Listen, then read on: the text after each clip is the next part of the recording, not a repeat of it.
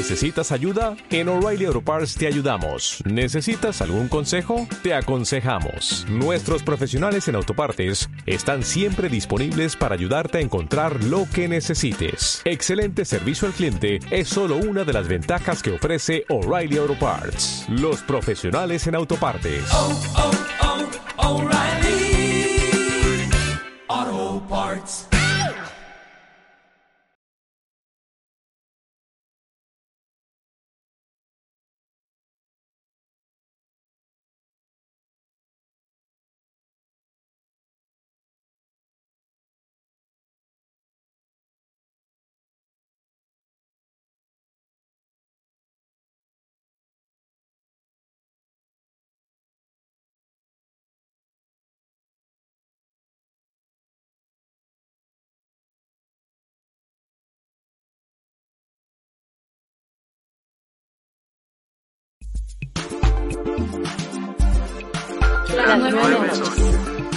Las nueve noches. Conversar.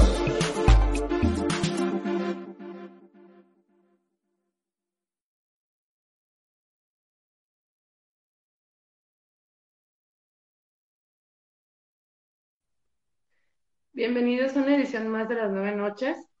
Eh, nos da gusto tenerlos aquí de nueva cuenta con nosotros.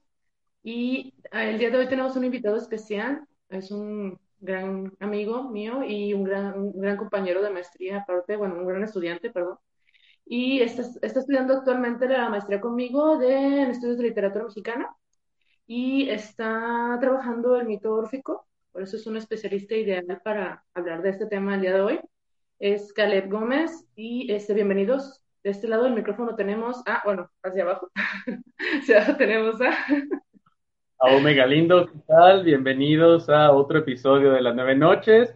Y pues un gusto uh, de tener a Caleb eh, como invitado el día de hoy. Muchas gracias, Caleb, por aceptar la, la invitación. Pero pues, bueno, regresan allá arriba a, la, a, a los micrófonos.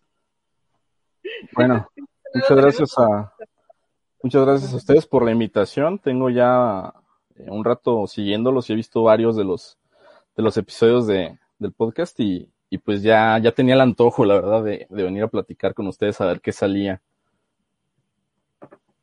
Qué bueno que te animaste. ¿Y cómo se llama nuestro programa de hoy? Pues aquí lo tienen abajito, se me pasó decirlo. Es el mito órfico de nuestros días. Eh, pues para quienes conozcan este mito, pues van a darse cuenta más o menos de qué vamos a hablar y los que no, pues quédense con nosotros para ver durante esta hora este gran mito que nos sigue aturdiendo hasta la fecha. Ah, sí. Bueno, no, o sea, que nos sigue conmoviendo mejor, perdonen. Buenas noches, Gabriel Padilla. Saludos. Y pues, ¿qué, ¿qué podemos decir primero del mito para empezar a calentar motores, chicos? Este, ¿Tú tienes idea de qué trata el mito completo, Ome? Eh, antes de que Caleb le empiece a explicarnos aquí el asunto. Pues, primero que nada, aquí les estamos dejando la pregunta de examen, que es si conocen el mito de Orfeo. Eh, eh, si bien en el examen, según me eh, tengo entendido, Caleb te pasó un cuestionario de unas 87 preguntas, que es el, la pregunta número 4. me puse a investigar y realmente me di cuenta que había varias versiones del mito. Aquí, eh, obviamente quise hacer publicidad de, el, de, en, de, los videos y de tantas cosas que hay en YouTube, pero no me quedó claro justamente, y aquí, ahí sí te pediría que, que nos echaras un poquito la mano, porque hay una parte del mito donde veo que están a punto de casarse, este Orfeo y Eurídice, y que en ese momento llega esta serpiente y la mata. Otro es que, el, que Eurídice está escapando de un viejito. Otra es, eh, la verdad, yo me considero conocedor de parte de, de, la, de este tipo de literatura, eh, de la imaginación, la mitología, lo, la fantasía, la maravilla, pero de pronto pues es lo que hemos aprendido, ¿no? Que los mitos son muy distintos según cada, según ahora sí que el, el historiador que haya dado su, su, propia versión de esto. Y pues sé lo más básico, ¿no? De que Orfeo, súper... Eh, eh, ay, este... el mejor tocando los instrumentos, la lira, baja al inframundo, recupera el alma de su amada, de su amada, y regresa con la prohibición de que no debe de voltear, y, pero voltea. Pero es lo que yo sé y más o menos es lo que nos están diciendo ahorita. Es el tipo que encantaba ratones y luego niños. Creo que por ahí va, ¿no? Eh, se acerca bastante. Se acerca bastante. De hecho, bueno, es, es, una, es un buen punto de partida. Eh, una aclaración que quisiera hacer, que no es regaño, es que no es lo mismo eh, el mito de Orfeo que un mito órfico. Ahorita voy a, aclarar por qué. Eh, lo básico del mito de Orfeo es que, bueno, es, Orfeo es poeta, ¿no? Pero poeta en una acepción antigua, que no significaba que el cuate escribía y publicaba sus poemas y se los leía a todo mundo y, quería ganarse una beca del Fonca, ¿no? Sino el, poeta cantor, ¿no? De, de, donde viene la palabra lírica, en su acepción, digamos, más radical, que es la, poesía cantada, ¿no? O sea, es en un principio indisoluble la, poesía del canto. Entonces, sí, como dice Ome, la, el, pues Orfeo es un poeta que está recién casado, ¿no? Con su esposa Eurídice, de la que está enamoradísimo, pero Eurídice eh, muere por cualquiera que sea la circunstancia, y entonces Orfeo decide que va a ir a buscarla al inframundo y a rescatarla, ¿no? Y es tan, pues tan excelso, ¿no? En el arte de, de, pues de la poesía y de la música que conmueve a los dioses del inframundo y le permiten llevarse a su esposa con la única condición de que no se vuelva a mirarla hasta hasta que esté de vuelta en el mundo de los vivos, ¿no? Pero bueno, también ahí varía. Eh, los detalles, digamos que son algo que tiende a variar en, en las reescrituras del mito, que como sabemos el mito como producto histórico que es, o sea, no hay una versión definitiva del mito, tal vez se puede rastrear una que sea la más antigua, pero sí, también puede ser un bardo en Dungeons and Dragons, ¿no?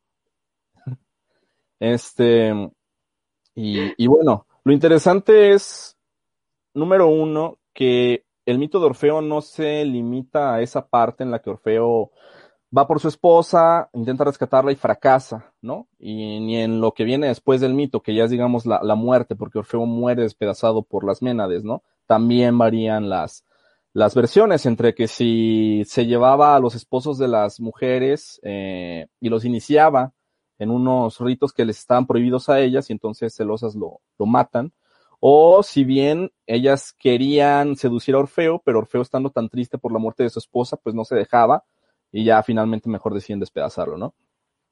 La cuestión es que también existen muchísimas eh, reelaboraciones y reescrituras, ¿no? Es un mito que ha trascendido hasta nuestros días y de muy diversas maneras. Eh, por ejemplo, hace un tiempo Imelda me había pasado un cómic que no recuerdo cómo se llama, pero todavía lo tengo guardado por ahí, las imágenes. En el que... ¿Cuál, perdón? ¿Sandman? ¿O algo así se llamaba? Sí, sí, sí, el de Sandman, ¿no? Que es una serie, no sé si también todos son mitos o, o cómo era, yo nada más leí ese. Y por ejemplo, ahí creo que hay una especie de fauno lujurioso que quiere, pues, echarse al plato, ¿no? A, a Eurídice y, y acaba muriendo ella en la persecución. Bueno, la muerte de una serpiente, pero porque la había perseguido este, creo que se llamaba Euristeo, una cosa así en el, en el cómic. Y, y, aunque parezca chiste, sí, el flautista de Hamelin es una figura que está basada en Orfeo. ¿No? Mm. Es, es, una relaboración de, de, de, del mito que pues nos ha llegado a través de, de, cuentos, que luego también los cuentos pues también son estos productos históricos súper versionados y cambiados y, y modificados a lo largo de la historia, que finalmente pues también están basados en mitos, ¿no? Oye, Ajá. yo tengo una duda sobre la, esta versión donde hablaba de que Orfeo, eh, bueno, hubo dos, dos, dos opciones después de que lo mataron, lo que hicieron Ajá. con su cuerpo, ya ves que en una de esas dice que, no recuerdo cómo se llama este especialista, eh, que decía que, que, Orfeo había sido convertido en una, un ave porque se negó al trato con las mujeres, algo así, y que el ave simbolizaba la homosexualidad, una cosa así, una onda bien rara, porque ya no quería, ah, no, mentira, que en su reencarnación él no quería nacer de una madre humana porque odiaba a las mujeres, y que quería na nacer eh, como en forma de cisne, algo así. Eh, no es que elija, no es que Orfeo elija renacer en forma de cisne, pero sí es verdad que en algunas versiones del mito, después de haber muerto despedazado, así, o sea, artesanalmente, ¿no? No con herramientas ni nada, o sea, así, con las manos y los dientes, ¿no? De las ménades. Eh, Orfeo odia a las mujeres, excepto a su esposa, claro, pero odia a las mujeres y se rehúsa a nacer de una mujer humana y entonces renace en forma de, de cisne. Que desde luego, pues la relación viene dada por, por el motivo del canto, ¿no? El canto es una cuestión que está infaliblemente asociada con Orfeo. La música, el canto. Ajá. Y en otras de esas muere, ¿no? Muere, bueno, perdón, muere y cortan su cabeza y se la llevan a Delfos, ¿no? Bueno, para en Delfos, algo así, y este, ¿cómo se llama este? ¿Era Apolo el que, le dijo que se callara, que, que dejara de decirlos, cantar sus ritos, algo así, ¿no? Y la cayó. Ajá. Sí, bueno, es que esta es la cuestión, ¿no? O sea, hay una, un paquete básico que es el mito de Orfeo, que es el, el núcleo este narrativo, pues, de que Orfeo eh, muere su esposa, recién casados, entonces va por ella al inframundo, fracasa, etcétera. Y luego ya viene la versión extendida del mito, ¿no? Que todas las, todas las otras cosas que se supone que ha hecho Orfeo, ¿no? Como por ejemplo que antes de casarse, eh, viajar a Egipto, que hay una cuestión ahí ya desde el lado eh, religioso del mito, que según eso Orfeo es un iniciado en los misterios de Osiris, o que participa en la expedición de los argonautas, ¿no? Que sin Orfeo hubieran, pues hubieran, ¿se pueden decir groserías aquí? bueno, hubiera valido madre, ¿no? Sin, sin Orfeo. Así, tranquilamente. Porque Orfeo tiene el poder de, de enfrentarse con su música al canto de las sirenas, por ejemplo, que también aparece en la Odisea, ¿no? Orfeo tiene el poder de calmar la tempestad con su lira. Orfeo motiva a los remeros con su canto, ¿no? Es una especie de, de, hechizo que arroja sobre ellos que los hace que no se cansen y que sigan remando, remando, remando, ¿no? Explotadoramente. Eh, y tenemos ya luego la parte que viene después de, de, la muerte de Orfeo, que es el hecho de que sí, o sea, Orfeo es desmembrado, así como Siris, así como Dionisos, y su cabecita sigue cantando después de muerto, con la diferencia de que Orfeo ya no canta poemas, por así decirlo, sino que empieza a cantar oráculos. ¿no? O sea, empieza a decir el futuro, de alguna manera. Entonces su cabeza se va flotando sobre el río hasta que llega a un, bueno, una playa en Delfos, y bueno, su, su cabeza es colocada en, en un templo, pero sí, antes de eso Apolo le pone un pie encima y le dice que se calle, porque los oráculos son, pues, su business, ¿no? Entonces le están aquí queriendo, pues, digamos, pedalear la bici a Orfeo, ¿no? O sea, digamos que está profiriendo oráculos sin la autorización del dios de los oráculos, ¿no? Del dios de las profecías. Oye, eh, antes de continuar, me gustaría comentar algo que de los bueno, hacer los leer los comentarios de nuestro público. Me parece interesante una pregunta de Fabel, eh, una que hace que es buenísima. Dice, ¿por qué en otros mitos, cuentos, etcétera, se recurre tanto a no mires atrás? Ahí tenemos esta cuestión bíblica, ¿no? De la mujer de Lot, ¿no? Mujer de Lot, sí y, todas estas cuestiones de no mires atrás. Eh, ¿Tú, ¿Tú qué sabes de esto, Caleb? Bueno, no estoy al tanto de específicamente por qué esto, pero yo diría que porque es una prohibición básica, ¿no? Eh, muchos de estos mitos que implican una especie de condición o de pacto, como el que hace Orfeo con, con Hades o como el que hace pues la orden que le da Dios a Lot y a su familia, ¿no? Que es la de no mirar atrás, irse sin mirar atrás y ellos van a ser los únicos sobrevivientes. Eh, pues supongo que está relacionado con la cuestión de, de la falta ante esa condición, del escarmiento y de lo ridícula que puede ser, ¿no? O sea, alguien te prohíbe algo tan simple como mirar atrás y pues obviamente te van a dar ganas de mirar atrás, ¿no? Es como, uno, como cuando uno es una persona indiscreta, que te dicen, mira hacia allá discretamente y pues no te sale, ¿no? Yo, nadie me dejará mentir que, que eso me pasa mucho. Oye, por ahí también Gabriel dice algo interesante. ¿Me nos ayudas? Bueno, perdona, Aume, ¿qué ibas a decir? Eh, ¿Qué decías, perdón, Imelda? Ah, que por ahí también Gabriel dice algo interesante, pero creo que tú también ibas a decir algo, comentar una cosa al respecto. No, no te preocupes. Dice, recuerdo, eh, Gabriel Padilla dice, recuerdo que era hijo de Morfeo y que este, y fue este quien le dio la habilidad de controlar a otros o bien de desvelar el futuro, generalmente caótico. Y, me y dice también en otro comentario, encuentro la relación entre los sueños y las profecías, como ensoñaciones que permiten ver posibilidades. Aquí también, aprovechando la palabra, eh, esta idea de, eh, del mito de Orfeo, eh, ahorita que estaban diciendo se transformó esto, pues obviamente pienso en las metamorfosis y que explica un montón de cosas. ¿Existe alguna versión, pues obviamente no podemos decir canónica, bueno, ya podríamos decir, tomando en cuenta que ya es, si eso no es canon, este Orfeo en, en esta vida de, de la literatura, pero ¿dónde podemos sacar información? Ahora sí que la versión más pulidita, más original, no la Disney que nos está vendiendo el mundo contemporáneo de Orfeo, además de estas preguntas. Ok, mira, ahí van varias respuestas a propósito de lo que han dicho. Primero que nada, Orfeo no es hijo de Morfeo, que es el dios del sueño, ¿no? Esa es una coincidencia nada más ahí en el nombre. Eh, Orfeo es hijo de una musa que es Calíope, que se supone que es la musa de la elocuencia y de, eh, de la poesía épica. Eh, y su padre, que a veces dicen que es Apolo, pero pues en algunas versiones del mito no es Apolo, su padre es un rey río que se llama Eagro que es una figura medio difusa sobre la que no hay demasiada información, pero que es muy interesante por cuestiones que no puedo abordar aquí porque nos quedamos toda la hora hablando de eso, ¿no?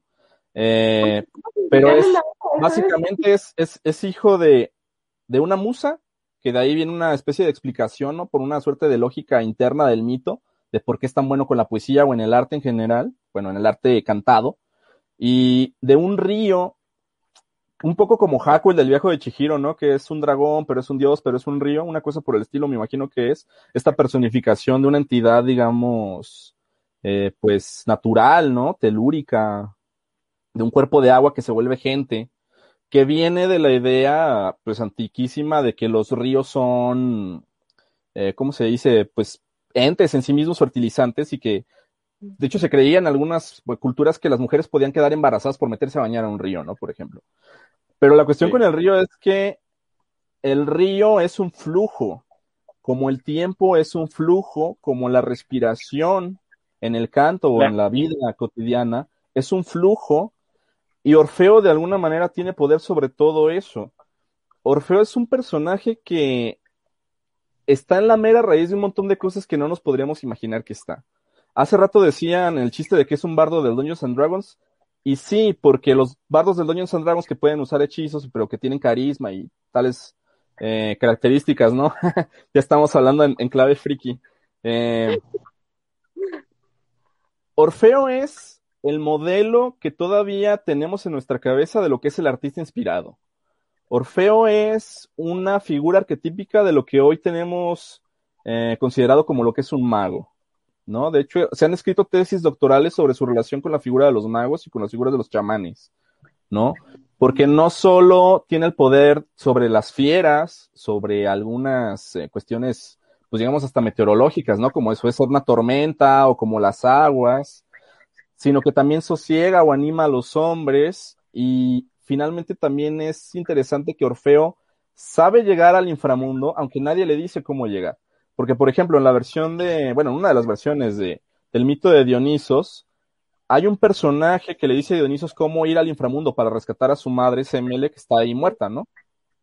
A Orfeo nadie se lo dice, o sea, de alguna manera, Orfeo ya conoce el camino hacia el inframundo, precisamente a través de, de esta cuestión, digamos, genealógica, que es hijo de una diosa, que es hijo de un río y que tiene poder sobre los flujos.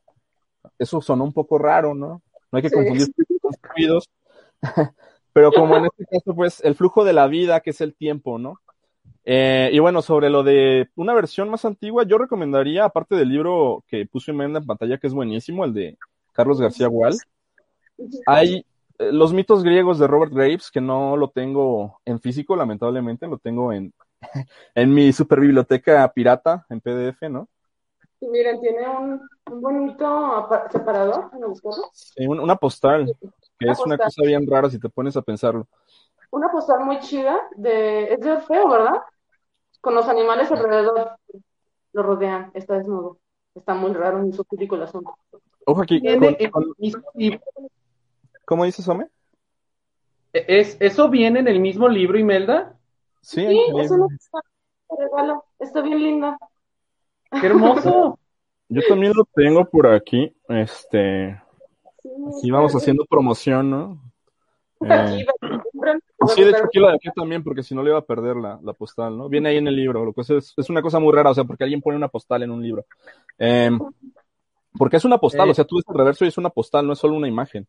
Eh, hombre, sí, bien. Caleb, tenemos varios, una pregunta acerca de lo que dijiste. Bueno, habla, cuando estabas hablando con lo de sobre este rey, rey río, que bueno, del flujo, eh, mencionaste la palabra en este caso de telúrico. Y eh, Tierra Fabel nos dice que si podrías explicar por qué se considera este como una entidad telúrica. ¿o qué es telúrico? Bueno, telúrico es algo que viene de la Tierra, ¿no? Que está relacionado necesariamente con la Tierra, con la vida y la muerte, los ciclos regenerativos de la Tierra, ¿no? Eh, así sin ir más lejos, con cuestiones como la fertilidad, qué bonito gato. La fertilidad, la muerte, el renacimiento, a grandes rasgos, ¿no? Eh, y por cierto, hace rato que leía por ahí un comentario que decía que estaba más padre la versión de Orfeo en Saint Seiya. Ah, Ah, esto da para hablar mucho rato. Les voy a hacer una pregunta a ustedes. ¿Dónde recuerdan que un cuate vaya a buscar a su amada muerta? O sea, ¿qué les suena? Mario Bros. Bueno, la princesa no está muerta, pero, Ah, bueno. Mario Bros va a buscar a su amor. pero ahorita vamos a buscar, ahorita vamos a, a- a llegar a Mario Bros también. A su amor muerta. Mm. Sí. ¿Qué- Este, Creo que se mencionó Mallory, ¿no? El Orfeo, Orfeo, ¿dónde estás que no te veo? Ahí Bueno, me también- suena mucho la amada Ah. muerta, el caso de el caso de Romeo y Julieta, ¿no? También. ¿La amada muerta? Bueno, hay una amada muerta, pero no hay una búsqueda de la amada muerta, ¿no? En todo caso, hay un cuate adolescente que no sabe qué onda y se suicida también porque pues, está chavo y se le hace fácil, ¿no? Eh, no, pero ¿qué, qué, o sea, qué modelo literario, qué libro, qué obra? La Divina Comedia, aquí está el buen Francisco. La Divina Comedia, ojo con esto, porque no voy a ahondar en eso, pero hay un, una cadenita que va del mito de Orfeo a un texto que es la elegía por definición, que es el, el lamento por Adonis de Bion, hacia la poesía bucólica de Virgilio, y en, y bueno, ¿y dónde aparece Virgilio? Pues como personaje de, de, de la Divina Comedia de Dante, ¿no? ¿Y en qué consiste la Divina Comedia? ¿Se acordarán en qué consiste el viaje de Dante? Pues Beatriz, que es la amada de Dante, bueno, su enamorado, él está enamorado de ella, pero pues nunca se le hizo, ¿no? Eh, el caso es que está muerta, la señorita, señora, y manda a llamar a Dante, y entonces Dante desciende al infierno primero para ir a buscar a, Beatriz, ¿no? Y luego ya asciende en su viaje por el purgatorio, ¿no? Va expiando sus pecados para poder entrar al paraíso, y entonces ya llegar con Beatriz y al último llegar a la, a la contemplación, ¿no? De, de Dios. Eh, y de su obra, mejor dicho. Mm, yo te iba a preguntar hace rato algo así medio, medio eh, fuera de lugar, eh, más bien de este tema que estamos abordando ahorita, pero quería saber si la, ar- el arpa mágica que se toca o esta figura que salía en, en la tele, en las caricaturas, que cantaba, este, no sé, esos elementos, instrumentos se cantan o que, o que van, no sé, en el río, en una vaca o algo así, tienen que ver también con esta cuestión de Orfeo esos instrumentos can- cantores que, bueno, que a mí me tocaron ver en la infancia en las caricaturas. No sé si rescataron esa imagen o esa figura órfica. Ay, creo que se congeló este calor. Sí, sí, se ha congelado. sí. Y ahora nos ha abandonado.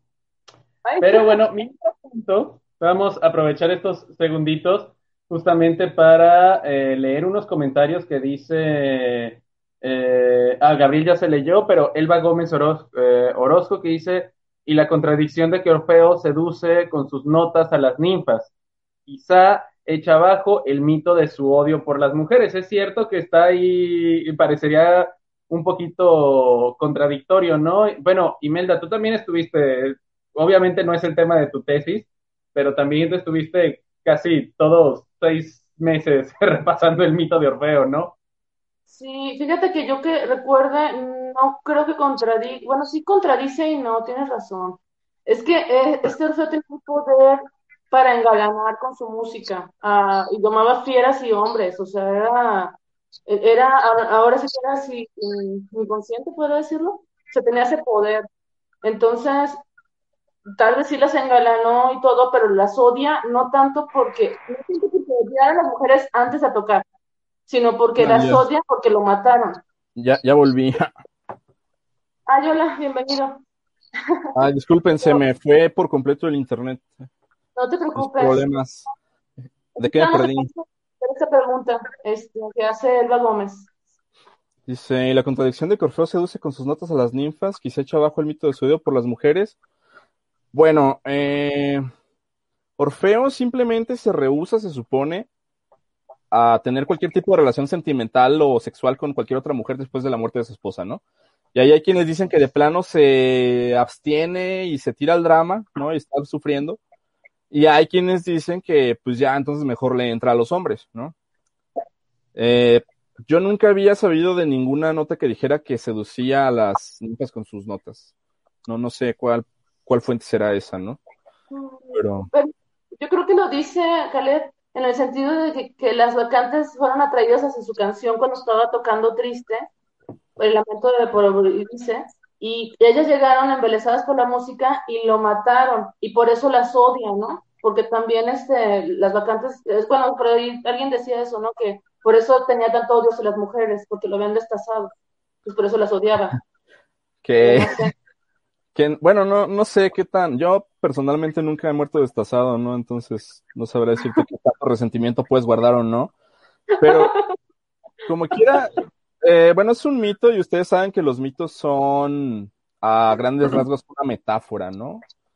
Son un símbolo que se desarrolla en forma de relato, ¿no? Entonces la cuestión siempre es qué representa el mito, no, no es una cuestión narrativa como la comprendemos ahora, ¿no? Como podríamos entender, por ejemplo, las distintas versiones de los cómics en que hay muchos universos o cosas por el estilo, ¿no? Eh, y no conozco en lo personal esa, esa versión. Otra representación. Eh, sí, bueno, Hércules en su mito también viaja al inframundo, ¿no? Como una de las 12 tareas o 13, no me acuerdo, que le imponen para poder espiar su culpa. 12, ¿verdad? Eh, hay muchos muchos eh, personajes en los mitos griegos que van al, inframundo, pero bueno, estaba hablando hace rato de Dante, porque la cuestión es que el mito de Orfeo subyace ahí en, lo que es la, Divina Comedia, y la Divina Comedia, pues es todo un hito en la historia de la literatura, ¿no? Eh, pueden pensar, por ejemplo, en relaboraciones de la Divina Comedia, no sé, desde las películas de esta de, de bueno, es un libro también, la que sale Robin Williams más allá de los sueños, ¿no? Este cuate que va al infierno a buscar a su esposa, que se suicidó, ¿no? O sea, ya está muerto también y es una especie de, onda ahí medio dantesca que está interesante. Eh, una, una cosa que es interesante es que existe una reelaboración medieval del mito de Orfeo que viene recogida, por cierto, en ese libro que nos enseñó Imelda hace rato. En la que, sí, que es como una versión bien mafufa de un cuate, algún bardo, trovador por ahí, eh, digamos inglés, bueno, británico, en el que Orfeo es igual un rey, bueno, este, en este caso es un rey, y sigue siendo poeta y toca muy chido y todo, y su esposa, que es la reina Herodis, es secuestrada por, por un cuate que vive en un castillo, o sea, es la misma cuestión, pero ya con un imaginario totalmente medieval, ¿no? Típico de los libros de caballerías. El Sir Orfeo, que está por ahí recogido. El Sir Orfeo, no juegues, no sabía que existía. Lo, lo interesante de esto es que, no sé, por ejemplo, Ome, ¿has leído, te acuerdas del El Caballero de la Carreta de Cretien? Sí, de Cretien de, Cretien de Troyes, sí. ¿En qué consiste, hacía grandes rasgos, la historia del Caballero de la Carreta? A ver, espera. Estoy tratando de recordar, pero me estoy, me estoy recordando solamente el del Santo Grial. A Perceval, sí, que no está tan lejos. Perceval. No, no me acuerdo en este momento. El caballero de la carreta, que es Lanzarote, o Lancelot, ¿no? Para los cuates. Ah. Eh, es amante de la reina Ginebra, o sea, de la esposa del rey Arturo. y después de que un villano que, se, que es enemigo del rey Arturo, obviamente, que se llama, creo que es Meliagant o Maliagant, eh, secuestra a Ginebra y se la lleva a su reino, que es conocido como el reino de donde nadie retorna, ¿no? Eh, y Lanzarote va a buscar a la reina, va a rescatarla, porque el rey es el rey y es muy flojo y muy importante como para ir a rescatar a su esposa, ¿no? Claro. Entonces Lanzarote va a buscar a la mujer que ama a un sitio que se llama el reino o la tierra de donde nadie retorna. ¿A qué le suena eso? Pues es una reelaboración del mito de Orfeo, totalmente, ¿no? La cuestión es que a partir de ese modelo de, de Lancelot o de Lanzarote, que yo lo prefiero, no sé por qué, será que soy medio purista. Eh, ese modelo de búsqueda del ser amado que mencionaba al principio se esparce como la peste y está en donde tú quieras. O sea, en, Mario Bros está. ¿Cuál es la historia de Mario Bros? Bueno, pues es un cuate que va a rescatar una princesa que está prisionera de un dragón, ¿no? Que los dragones pues, son representaciones, entre otras cosas, de, lo que es el caos, ¿no? Eh, o por ejemplo, piensen en Pedro Páramo. ¿En qué consiste la premisa de Pedro Páramo? Uh. Pues... En que un cuate va a un lugar que se llama Comala, o sea, Juan Preciado va a buscar a su padre, ¿no? Le dijeron que ahí vivía. Y en Comala da la casualidad de que todo el mundo está muerto y Comala es además un lugar al que se llega descendiendo, ¿no? Porque es una especie de, de espacio... Eh, ¿Cuál es la palabra? Bueno, es una especie de infierno, así a grandes rasgos. No solo por el calor que hace, ¿no? Sino por la cuestión de que todos están muertos, sí. Y etcétera. Ahora, ¿se les ocurre algún videojuego en el que la premisa sea más o menos la misma? Este, Shadow of the Colossus. Shadow of the Colossus, ¿cuál es la historia ahí? Tienes un personaje que es Wander, que tiene a esta, esta morrita que se muere, que es Momo, que uno asume que es su amada, uno nunca acaba de saber realmente qué, ¿no? A menos que hables el idioma ficticio que se inventaron ahí, pues no puedes saberlo, ¿no? ¿Y qué es lo que hace Wander? Pues va a una tierra que no es el infierno necesariamente, pero que es una tierra prohibida, ¿no? Donde están... ¿Mande? Sola. Sola, desolada, eh, prohibida, donde no, o sea, está vedado el paso a esa tierra. ¿Por qué? Porque, pues porque ya sabes que está los espíritus, bueno, el espíritu fragmentado de este ser cuyo nombre no recuerdo. Pero lo que trata de hacer es, bueno, es un viaje en el que trata de regresarla de la muerte también, ¿no? ¿Y en qué anime les suena haber visto eso? Que hace rato lo mencionaban, ¿no? ¿Cuál anime? ¿El de Saint Seiya? ¿En qué? En Saint Seiya, ¿de qué se trata? Pues de que es cuatro o cinco muchachitos tienen que ir a rescatar a lo que viene siendo finalmente una princesa cautiva, ¿no? Y aunque pueda parecer muy jalado de los pelos, o digan, ah, este vato que se fumó, o sea, el, el modelo que subíase ahí es el del mito de Orfeo. Y eso nada más en la cuestión, digamos, narrativa de lo que es este modelo que mencionaba de búsqueda y rescate, ¿no? De, del ser amado. No sé si en Heavy Rain, para alguien que lo haya jugado, porque la cuestión es que desaparece uno de los hijos del protagonista que es Ethan, no sé su apellido, nunca acabé el juego porque no tengo PlayStation, disculpen ustedes. Se aceptan donaciones, ¿no? Eh, pero es un cuate que está buscando a su hijo y a un asesino que probablemente va a matar a su hijo, ¿no? Y creo que cambia la, la, el final. Es, es una de estas historias interactivas donde si tomas el camino de la derecha o el de la izquierda o ninguno, acaba supercambiando la historia. Eh, Caleb, tengo una pregunta. Ah, ah, bueno, además de leer ahorita el comentario de Tierra Fabel que dice en Minecraft debes ir al inframundo o Nether para, eh, para hacer pociones y curar a los aldeanos zombificados.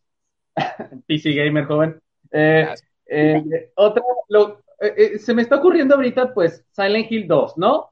Que es justamente eso. El hombre va, recibe supuestamente la carta de su mujer, de Silent Hill, y pues es ir a este espacio que ya sabemos que están muertos, que están así, y todo lo demás.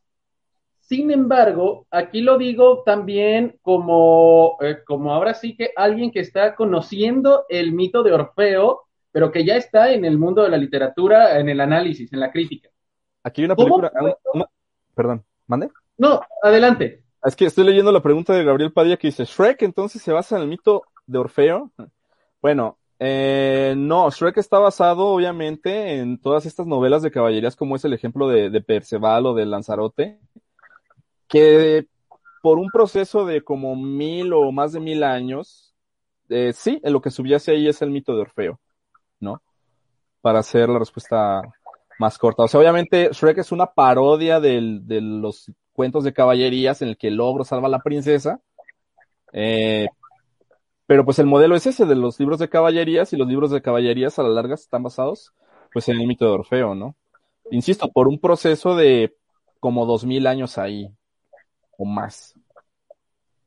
Pero la situación sería, ¿cómo es posible, eh, es posible que yo esté viendo el mito de Orfeo en todos lados? Es como cuando te vuelve, que, por ejemplo, cuando yo trabajé eh, haciendo encuestas, a la semana yo ya estaba, ya conocía todas las marcas de yogures que había tenido que preguntar, siendo que nunca las había visto, pero siempre estuvieron ahí latentes.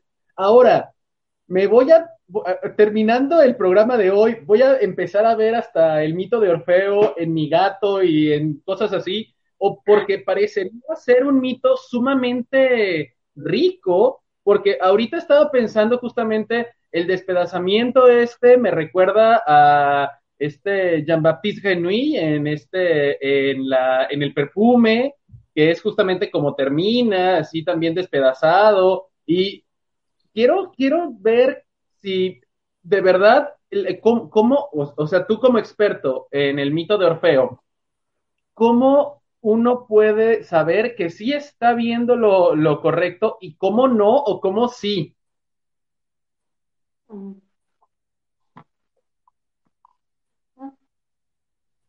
¿Pero qué se congeló? Sí, bueno, nos dijo problemas de conexión hace rato. Perdón, ya. Los escuché a medias. Sí. Bueno, ah. la, respuesta rápida es sí, sí vas a acabar viendo el mito de Orfeo hasta en la sopa. Eh, bueno, a mí me pasa ya, pero porque pues yo tengo que hacer una, una tesis sobre el mito de Orfeo, precisamente donde no parecía que estuviera el mito de Orfeo, que es en dos libros de Elsa Cross, ¿no? Pero está ahí, hay una reescritura del mito. Ah, mira, ahí tienes las obras. ¿Es la de pasta hablando o pasta dura? Pasta hablando, Elsa Cross. Pues si gustan comprarlo en el fondo, está, está barata, ¿eh? Ahí está. Sí, es un, un ofertón. Yo aquí tengo el, el mío. Ya que estamos consumiendo los libros, ¿no? Está estoy no, porque este es mi. ¿eh? No sé si se alcanzan a apreciar las, las notas. Oh, sí, se alcanzan a apreciar. Bueno, ya lo tengo aquí todo banderillado mi libro porque pues estoy haciendo una tesis sobre eso. Y la cuestión es sí, o sea, no es que cualquier creador que tiene una historia, por así decirlo, que resulta una réplica del mito de Orfeo haya pensado en Orfeo explícitamente, ¿no?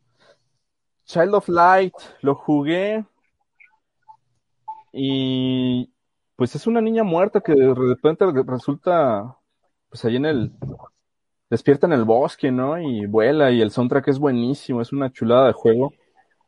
Sí. Eh, pues no, porque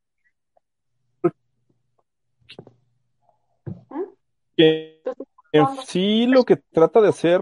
Ay, no, no. No, ¿verdad? Ahí vengo.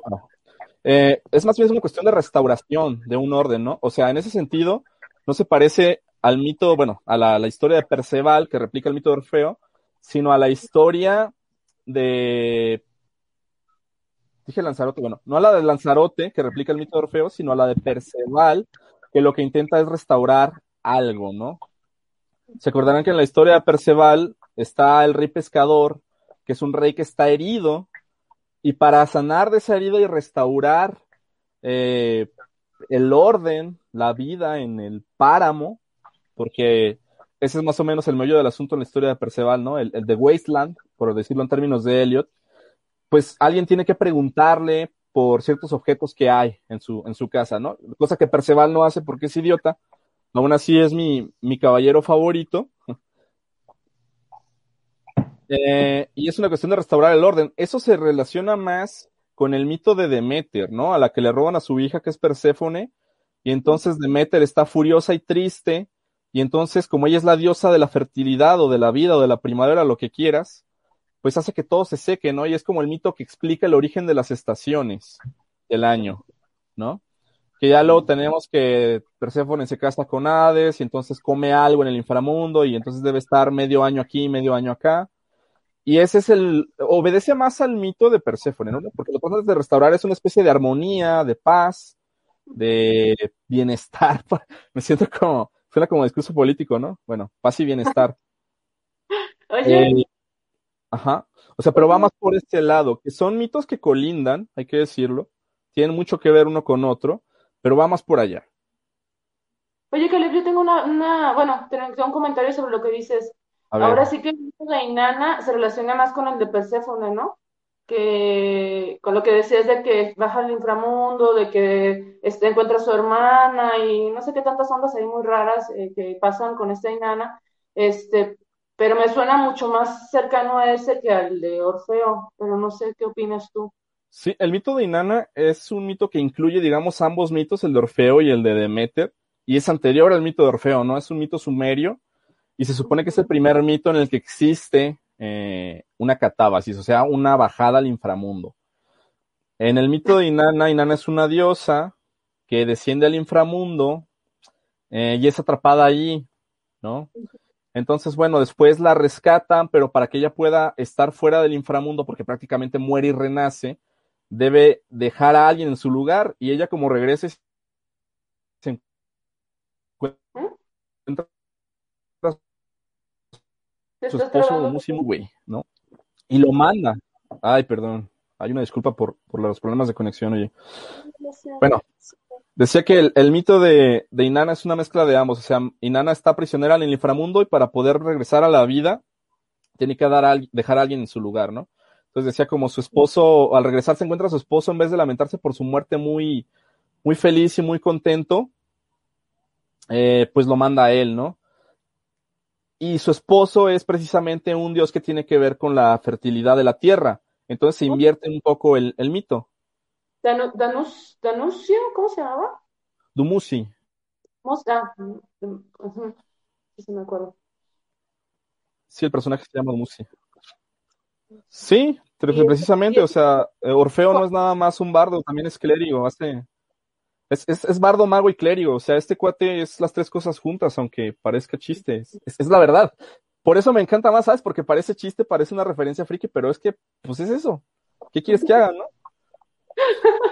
Y hasta druida, ¿no? Porque al final de cuentas controla, controla los Los elementos y todo. animales, sí, los elementos. Todo para ser un overpower en Dungeons and Dragons. Es el final boss de muchas campañas.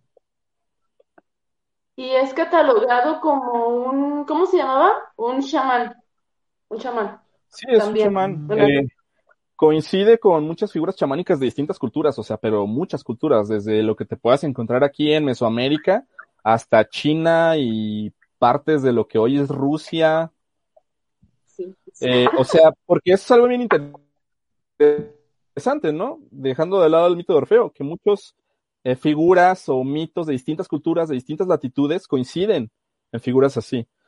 Y uno de los, de los eh, atributos de Orfeo es precisamente esta capacidad de ir de un terreno a otro, ¿no? De la tierra al inframundo, que es una de las capacidades de los, ch- de los chamanes, o de controlar la naturaleza. Además de que obviamente la magia está necesariamente vinculada con una, sea, el concepto de palabra mágica está necesariamente asociado con lo que es, digamos, las palabras rítmicas, ¿no? La palabra cíclica, la canción, el poema. Muy bien. Este, Si bueno, quieres voy a... el comentario. Sí. Eh, ah, Ahí ya, ya lo ya Pensando en lo que comentas, la mayoría de las obras de Neil Gaiman, desde Sandman, Coraline y American Gods, manejan aspectos del mito órfico. Sandman arriesga su existencia viajando a lo más profundo de la creación para salvar su reino. Coraline igual termina entrando a un mundo distinto con entes demoníacos, salvando al final a su familia. E- e- Esto es casi lo que te preguntaba también de, a, ver, espera, ya, este, es lo que te preguntaba también de, entonces, sí, está en todos lados Orfeo, ¿verdad? Es, es difícil no ver a Orfeo ya hasta en la topa. Sería, Sí, en adelante lo van a ver en todos lados. o- o- Oye, ¿por dónde no irme a interpretar? ¿Qué es las cosas que de pronto dices, yo creí que había el mito de Orfeo aquí pero resultó que no. Así, ¿tienes algunos ejemplos para saber hacia dónde, cómo es? Eh, eh, este es un ejemplo de sobreinterpretación, no lo haga, compa. Así, unas cosas así que vayan casi bien, pero no. Eh, pues, fíjate, te voy a dar una respuesta. por ejemplo, ah, no. En ese mismo libro que presenta Imelda, el de Orfeo de Carlos García Gual, al final, o hacia el final de los textos que recopila, viene un ensayo de dos cuates, creo que son catalanes, que se llaman Javier Pérez y Jordi Bayó, que hablan precisamente de, esta, eh, de este modelo de Orfeo en, en literatura, incluso como, bueno, en series como Twin Peaks, que yo no la he visto, ustedes me dirán, todo el mundo va a decir que es mejor que Dark. Yo no he visto Twin Peaks y vi Dark, no sé. Este, y en literatura como en las novelas de Murakami, que replica una fórmula y es muy criticado por eso, pero precisamente en esa fórmula muchas veces implica esta suerte de penetración en un mundo ultraterreno raro, ¿no? Mágico, extraño, y una relación peculiar con una mujer que finalmente es la que lo lleva a meterse a ese lugar, ¿no? Es muy bueno el ensayo, vale la pena verlo.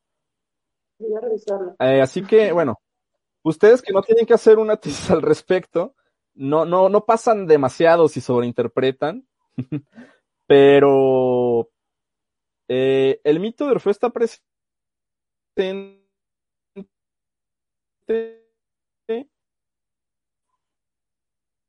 ¿Mm? O sea, es como. Ya me volví a trabar. Ya, ya volví, perdón. Ay, no. Es como el, el peor día ever. Bueno, eh, decía, el, mito de Orfeo está en muchísimos sitios, no en todos, no conscientemente, pero es como un rasgo heredado, ¿sí? A través, es un, una cosa que está tan metida en la cultura, está tan metido en, en los conceptos que tenemos, decía hace rato actualmente, el, concepto de artista inspirado que toca lo que tú quieras, ¿no? A la pintura, a la poesía, a la música. Porque curiosamente también por ejemplo, un dato así curioso que nadie me pidió, pero lo voy a dar de todos modos. Orfeo está presente en la historia de la ópera, porque la primera ópera que se considera ópera, que es el, es el Orfeo de Monteverdi, o es la Eurídice de Monteverdi, no recuerdo, pero es de Monteverdi, es como el siglo XV, XVI, no sé. Y está ahí Orfeo. Creo que es el Orfeo de Monteverdi. Sí, sí, es el Orfeo de Monteverdi, totalmente. Porque aparte hay otra obra de la época más o menos, de otro autor cuyo nombre les quedo de ver, eh, pero que era sobre Eurídice, creo que se llama Eurídice tal cual, ¿no? Entonces es, es un referente cultural mucho más influyente de lo que pensaríamos en un primer momento, ¿no? Precisamente por este, esta capacidad de ser un personaje multiclases, como decíamos, es una figura que está presente en aspectos eh, sobre, decía, eh, poéticos, musicales, religiosos, culturales, narrativos, todo, ¿no? Hasta en el serial, ¿no? Hay una caja del serial. Podría haber una caja de Orfeos, ¿no? Por ejemplo. Twilight Princess, pues sí, a grandes rasgos, lo que hace Link en muchas de las entregas de la saga, pues es básicamente ir a rescatar a la princesa Zelda y restaurar un orden, ¿no? Así que hay una mezcla también ahí de, de estos eh, mitos que mencionaba. Oye, Caleb, yo, yo respecto a lo que decías del referente cultural de Orfeo, me dejaste pensando en algo que nos decía el doctor Vicente de Vinaga sobre esto, ¿no? De que está tan metido en nuestra cultura este personaje y este mito que ya es a veces difícil rastrearlo o percibirlo, ¿no? O como decir, ay, pues aquí está, aquí está. Era esa, había esa complicación por la asimilación del mito tal cual, ¿no? Pero no sé.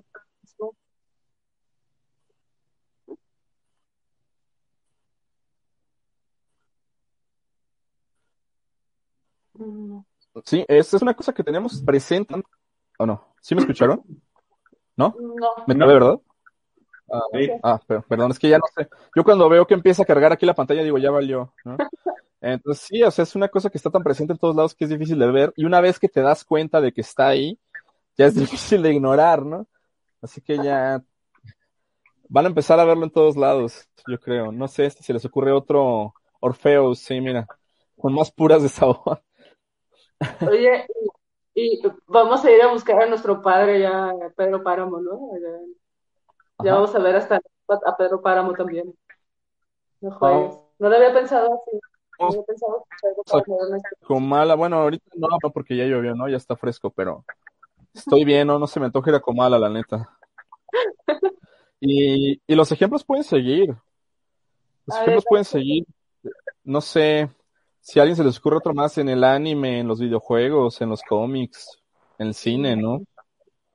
Estoy pensando en este Sword Art Online, que es, bueno, que no es el, aquí me van a linchar, pero siento que no es el mejor anime de la historia, pero que tiene bastante seguido, que es esta historia o eh, de en videojuego, esta segunda vida que de pronto y, y, ahorita que lo estoy reflexionando en otros en otros anime de este tipo, ¿no? De la del, del mundo de virtual donde te metes, al final de cuentas siempre está este esta, este descenso al siguiente mundo, al, a la realidad, a lo, a lo que está, al, mundo de la programación, eh, muy al estilo también lo que sería Matrix, ¿no? En algunos momentos. Que también así ir a conocer ese mundo real en el que estamos es, pues sería entonces una manera de entender este, el mito de Orfeo o de reutilizar el mito de Orfeo también? Es posible, o sea, habría que ver cuáles son, digamos, como, o sea, habría que hacer como un check-in de con cuáles rasgos cumple, ¿no? Con el viaje hacia otro mundo o el descenso hacia alguna especie de pues, mundo subterráneo, inframundo, infierno, ¿no? Eh, con la búsqueda de un ser amado o personajes simplemente que están, que tienen rasgos órficos, aunque no necesariamente estén metidos en una historia órfica, ¿no? Como el flautista de Hamelin, que es un cuate que a lo que finalmente, o sea, es el, es el, el, pesticida, ¿no? Este es el de control de plagas, lo que hace es sacar a las ratas de la ciudad, encantándolas con su música, pero pues no va a buscar un ser amado, no va al inframundo. Y todavía es gacho porque después, bueno, se, se cobra lo que no le pagaron llevándose a los niños, ¿no? O sea, es un personaje que tiene rasgos de Orfeo, aunque no esté metido en una historia que parezca la de Orfeo. Porque no lo es, o sea, pero el personaje tiene rasgos. Ay, Mario. Oye, este, me, me puse a pensar en el, en el comentario de, de este, en el comentario anterior, puedes ponerlo antes de que.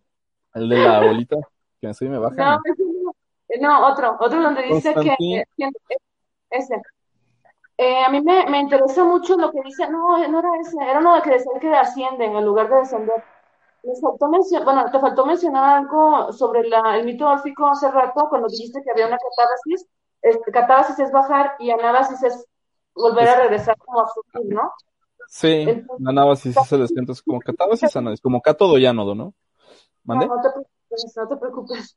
Pero yo lo digo en, mención a lo que dijo esta Alicia Montaño, que dice que, que tal vez no funciona el mito porque sube en vez de bajar, y yo creo que sí funciona, ¿no? Porque está subiendo, está ascendiendo. No sé qué digas tú, Caleb. ¿En qué historia o cómo? No entendí esa parte.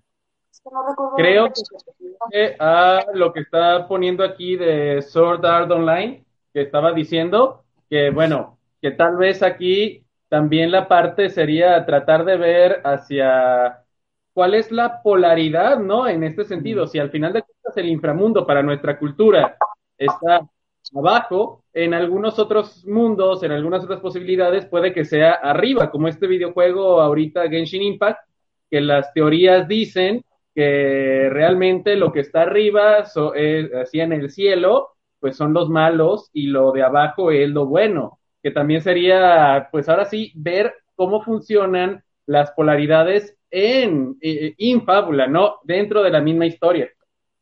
Bueno, e, en cualquier caso, más que bajar, la cuestión es que, digamos, en una historia X, X personaje, tiene que viajar o entrar a un espacio ultraterreno, un espacio fuera del ordinario, para rescatar a alguien o para cumplir con una misión, ¿no? Esa sería como la cuestión, independientemente de si es hacia arriba o hacia abajo. También sería interesante ver, por ejemplo, en la cultura japonesa, si existen leyendas o mitos que fueran análogos, ¿no? Porque si en chorromil culturas eh, ha habido figuras chamánicas similares a Orfeo. Pues por supuesto que puede haber algún análogo japonés que sería interesantísimo, ¿no? Por cierto, si alguien tiene entonces un libro de mitología japonesa que recomiende, se lo agradecería porque es algo que me, me interesa desde hace tiempo.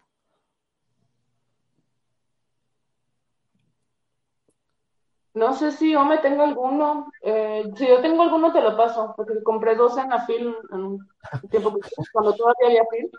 Cuando Este- existía el mundo, ¿no? cuando todavía. Este año, ya hay film este año. Ah, qué bueno.